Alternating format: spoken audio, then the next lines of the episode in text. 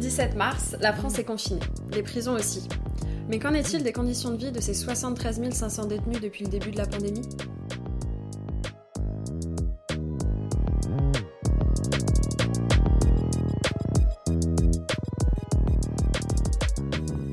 Bonjour à tous et bienvenue dans La Voix de l'ombre, le podcast qui vous plonge dans l'univers méconnu et mystérieux de la prison.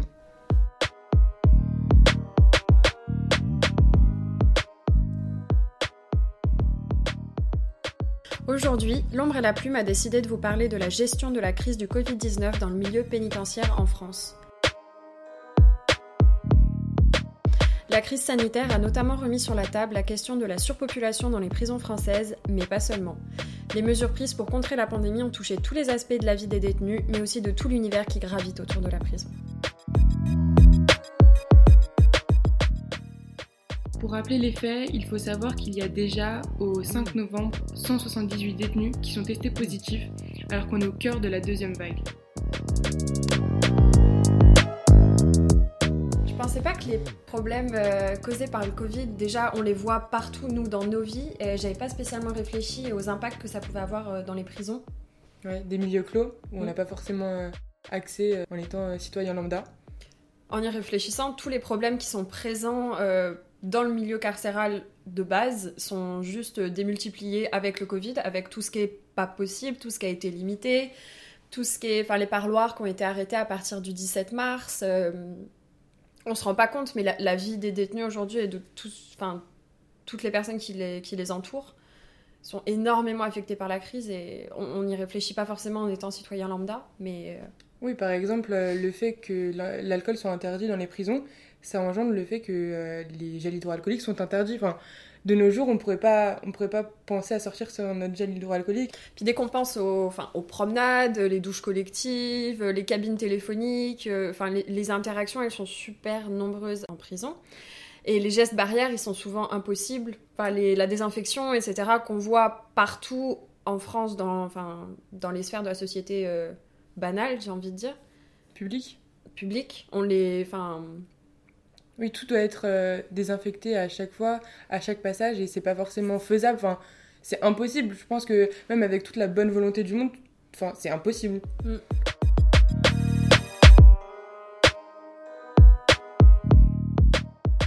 Directement, on pense à la surpopulation, les risques de transmission qui sont augmentés parce que la distanciation physique, elle est, enfin, elle est impossible quand il y a des cas de surpopulation, ce qui est le cas, ce qui cas en France.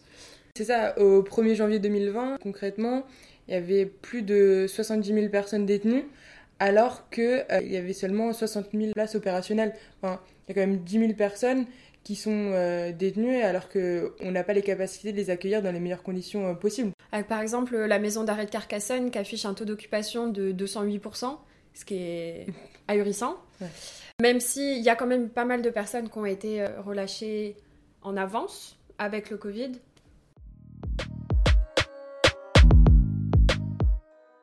Du coup, le 17 mars, les prisons ont été euh, confinées comme, euh, comme la France entière. Du suspension des parloirs et de l'ensemble des activités. Dans celle de, l'ombre et la plume, d'ailleurs, euh, nos interventions ont été totalement interrompues du jour au lendemain. Sûr que personne ne pouvait prévoir un, un confinement général, mais ça a dû faire un choc pour tous les, tous les détenus. Pas forcément notre intervention, mais ça a vraiment été une perturbation, je pense, psychologique assez importante. Enfin, évidemment, l'isolement, l'ennui et toutes les perturbations psychologiques qui étaient présentes de base, enfin, encore une fois, tout ça a été, démultiplié. Et à la fois les liens avec l'extérieur, c'est-à-dire les proches, par exemple, qui ramènent du linge propre, euh, ça, a été rendu impossible pendant des mois. Oui, et l'arrêt des parloirs, ça entraîne aussi euh, un sevrage forcé, puisqu'il faut se l'avouer, euh, c'est aussi l- l'occasion pour les détenus d'avoir accès euh, aux drogues euh, par, euh, les visites. Donc ça rajoute euh, encore des problèmes euh, qui sont déjà présents.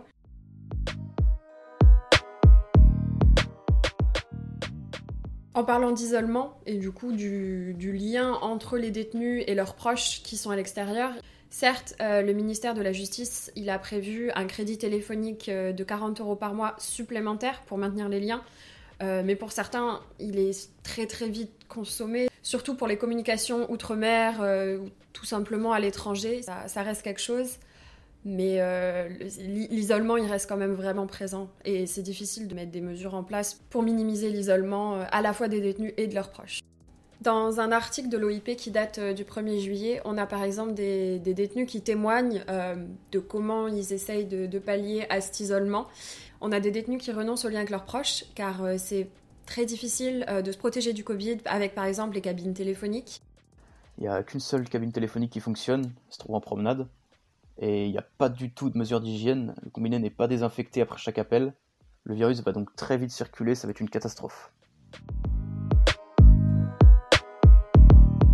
Donc pour pallier à cet isolement, bien sûr, des, initiatives ont été mises en place, par exemple des numéros verts par les aumôneries ou l'instauration d'une ligne dédiée par le défenseur des droits, donc c'est une institution euh, indépendante de l'État, mais aussi des ouvertures de permanence téléphonique par les associations d'accès aux droits toutes ces initiatives, bien que euh, de bonne volonté, remplacent pas un contact humain euh, direct. Par exemple, euh, il n'y a plus de rendez-vous avec les CPIP, donc conseillers pénitentiaires d'insertion et de probation. Et c'est aussi quand même les conseillers qui leur permettaient de se préparer à leur réinsertion après leur détention.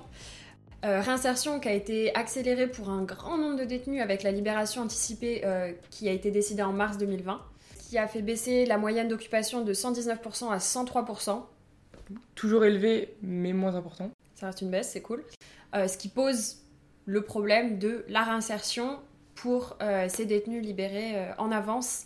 Ça permet de pallier un problème assez important qui est la surpopulation, mais d'un autre côté, ça en crée, enfin peut-être pas en crée un supplémentaire, mais ça amène une difficulté supplémentaire qui est euh, bah, la, préparation beaucoup moins importante des détenus euh, à leur sortie.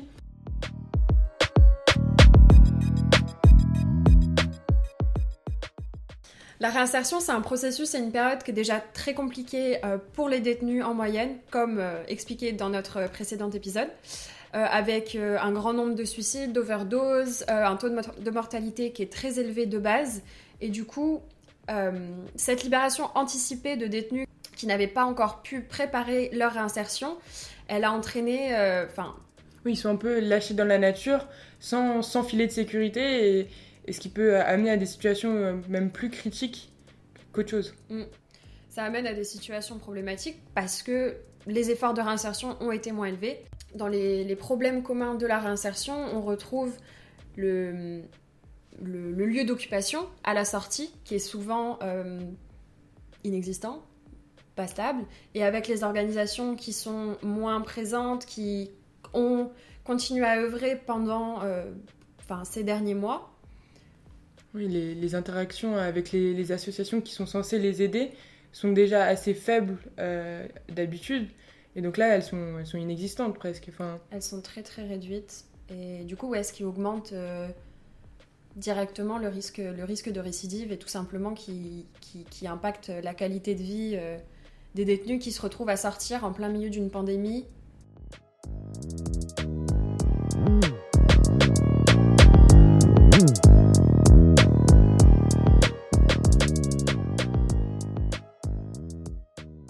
Parmi ce qui fait partie du processus de réinsertion, donc euh, les formations, le travail, les ateliers, tout ça a été euh, complètement arrêté, euh, stoppé du jour au lendemain avec le confinement et même après le confinement, les, interactions avec l'extérieur sont, énormément réduites.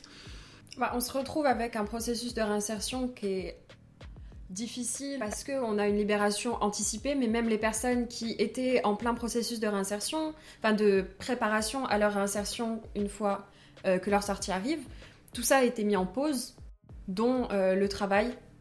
Qui permettait de, leur, euh, bah, de rythmer leur journée concrètement et même de, de, subvenir à leurs besoins, puisque les, les détenus sont payés pour, euh, pour travailler. Donc à la fois c'est des opportunités de formation, mais c'est aussi euh, un, moyen, de, faire rentrer de, l'argent, de vivre à la fois pendant la détention, mais aussi à la sortie. D'ordre général, les prisons, elles doivent s'efforcer de proposer du travail aux détenus, mais elles ne sont pas non plus dans l'obligation ni d'en proposer, et les détenus ne sont pas non plus dans l'obligation de travailler en France. Oui, mais ça leur permet quand même d'avoir une certaine indépendance financière, ce qui peut être non négligeable puisque euh, d'avoir besoin d'apports de, financiers de la famille n'est pas forcément euh, facile euh, d'accès à tout le monde, à tous les, à tous les détenus. Mm. Donc ça, ouais, L'indépendance financière, elle est encore une fois euh, Très important. très importante et un peu mise en pause avec le Covid et l'arrêt des activités. Ce qui représente une certaine perte de droits pour les détenus, d'indépendance et de perspective, encore une fois, pour la sortie. Parce que, en y réfléchissant, de mars à maintenant décembre 2020, même si les sommes, les, les salaires, enfin l'argent qui rentre pour les détenus reste minime par rapport à euh, La vie euh, d'un travailleur euh, c'est basique. ça, euh, ça fait quand même beaucoup d'argent accumulé qui n'est pas là. Oui, il faut savoir en plus que le coût de la vie est de minimum 200 euros par mois pour les détenus, d'après l'OIP, ce qui est certes peu d'apparence, Le fait de travailler pour compenser partiellement les inégalités entre détenus et classes sociales, vu qu'il y a déjà beaucoup de privilèges en prison qui nécessitent de l'argent. les télés, le téléphone, on en parlait tout à l'heure. Donc tout ça, c'est c'est mis en pause, encore une fois, et euh, les inégalités sont encore une fois renforcées. Sachant que sans Covid, plus d'un détenu sur quatre est sans ressources. Donc euh, on appelle euh, la pauvreté carcérale un, un détenu qui vit avec moins de 50 euros par mois. Plus évidemment, enfin ça on s'en rend tous compte euh, dans notre vie quotidienne, mais le niveau de vie a quand même euh, été affecté par la pandémie et les proches des détenus ont eux-mêmes vu leur niveau de vie diminuer avec le confinement, le manque d'activité. Il y a beaucoup d'activités, comme on le sait tous, qui n'ont pas repris. On voit une sorte de blocage des ressources un peu de, tous les côtés pour les détenus, que ce soit eux-mêmes en prison, par le manque de, de possibilités de travailler, les activités qui sont suspendues, euh, leurs proches qui eux-mêmes ont vu leur niveau de vie diminuer. On retrouve par exemple le témoignage euh, de la compagne d'un détenu qui, mi-avril, euh, parlait du coup des difficultés matérielles qu'elle rencontrait. Ça fait 4 semaines que je n'ai pas vu mon conjoint. Et pour ceux qui ont des enfants, c'est encore plus difficile. Et ça va encore durer un mois. C'est très dur. Je viens d'être mise au chômage partiel. Je me demande si je pourrais continuer à lui envoyer l'argent que je lui envoie tous les mois.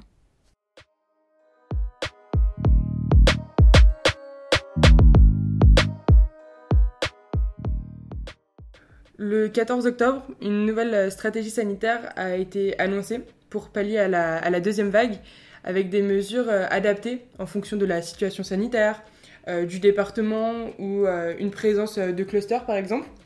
Sachant qu'on considère qu'il y a un cluster en prison quand trois personnes euh, sont contaminées.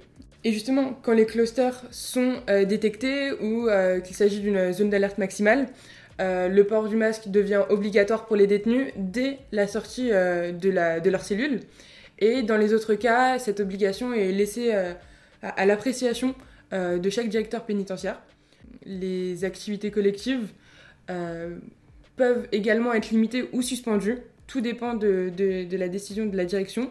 Mais euh, les parloirs euh, restent tout de même euh, maintenus pour éviter une cassure comme elle avait pu se produire au premier confinement. Donc on voit quand même une évolution au niveau des mesures Ouais. par euh, du coup cette nouvelle stratégie assez marquante euh, qui est sortie, enfin qui a été annoncée euh, le 14 octobre. On voit aussi la création d'anneaux sanitaires dans les établissements qui sont le plus fortement touchés, ce qui représente euh, le confinement des détenus positifs ou présentant des symptômes. Et ça, c'était, ce n'était pas le cas avant. C'est assez, ça reste inédit euh, la création de ces anneaux sanitaires euh, pour pallier à la deuxième vague. Oui, et il faut savoir quand même que pendant la première vague, les masques étaient d'abord interdits, ce qui nous paraît maintenant complètement aberrant, et qu'il a ensuite été obligatoire pendant 14 jours pour les nouveaux arrivants, qui étaient euh, isolés et testés après 7 jours. Mais c'était aussi le cas pour euh, le retour, par exemple, des permissions de, de, de sortie. Oui, à partir du moment où on avait un contact avec l'extérieur. Du coup, on se pose la question quand même aujourd'hui, en sachant que le masque, il est obligatoire dans tous les espaces clos publics en France. Et même pas les clos, même euh, dans la rue, on doit, on doit se balader avec notre masque. Est-ce qu'il est devenu obligatoire, au moins dans les espaces communs en prison? Et la réponse est, il a toujours pas été généralisé. L'OIP Ah. réclame la généralisation du coup de son port. Euh, ça reste du coup le seul lieu clos où le port du masque n'a pas été rendu systématiquement obligatoire, comme il l'a été en juillet partout en France. Ce qui nous semblerait logique, et c'est pour ça que euh, bah, de nombreuses euh, organisations et, et différents acteurs militent pour cette, cette obligation, et donc diminuer les risques pour les détenus.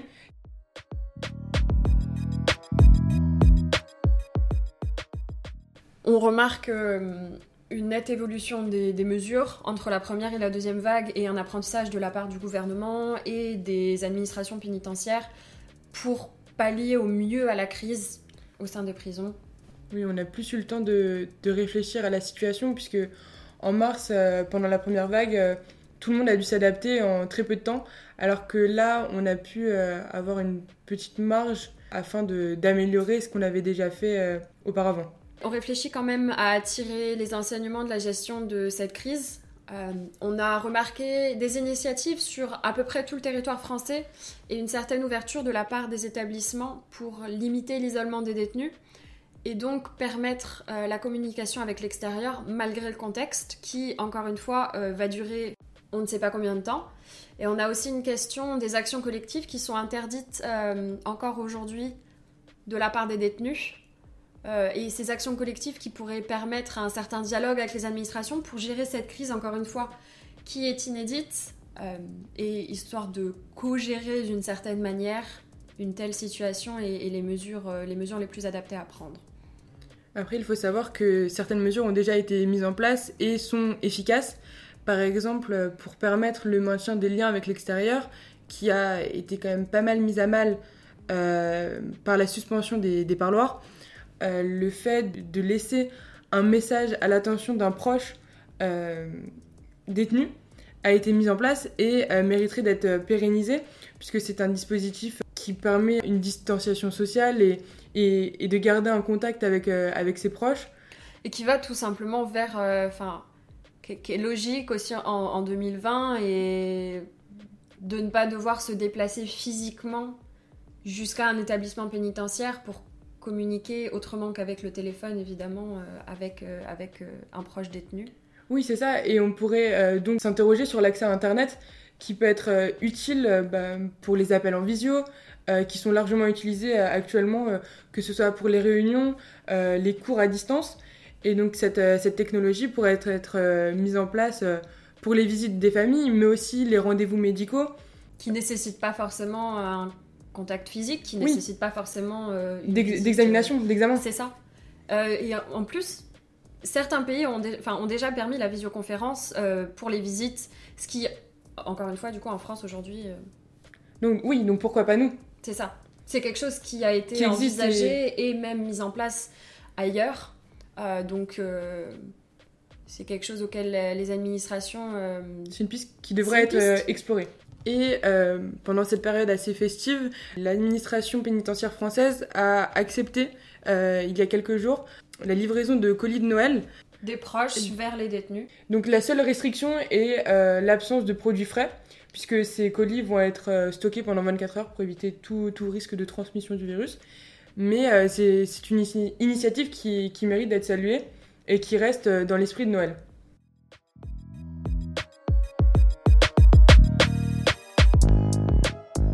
Merci pour votre écoute du quatrième épisode de La Voix de Londres. Nous vous remercions de votre soutien et vous invitons à nous suivre sur les réseaux sociaux et à vous abonner sur les plateformes de streaming pour être prévenu du prochain épisode. Vous pouvez également consulter le site de l'ombre et la plume pour en apprendre plus sur nos initiatives.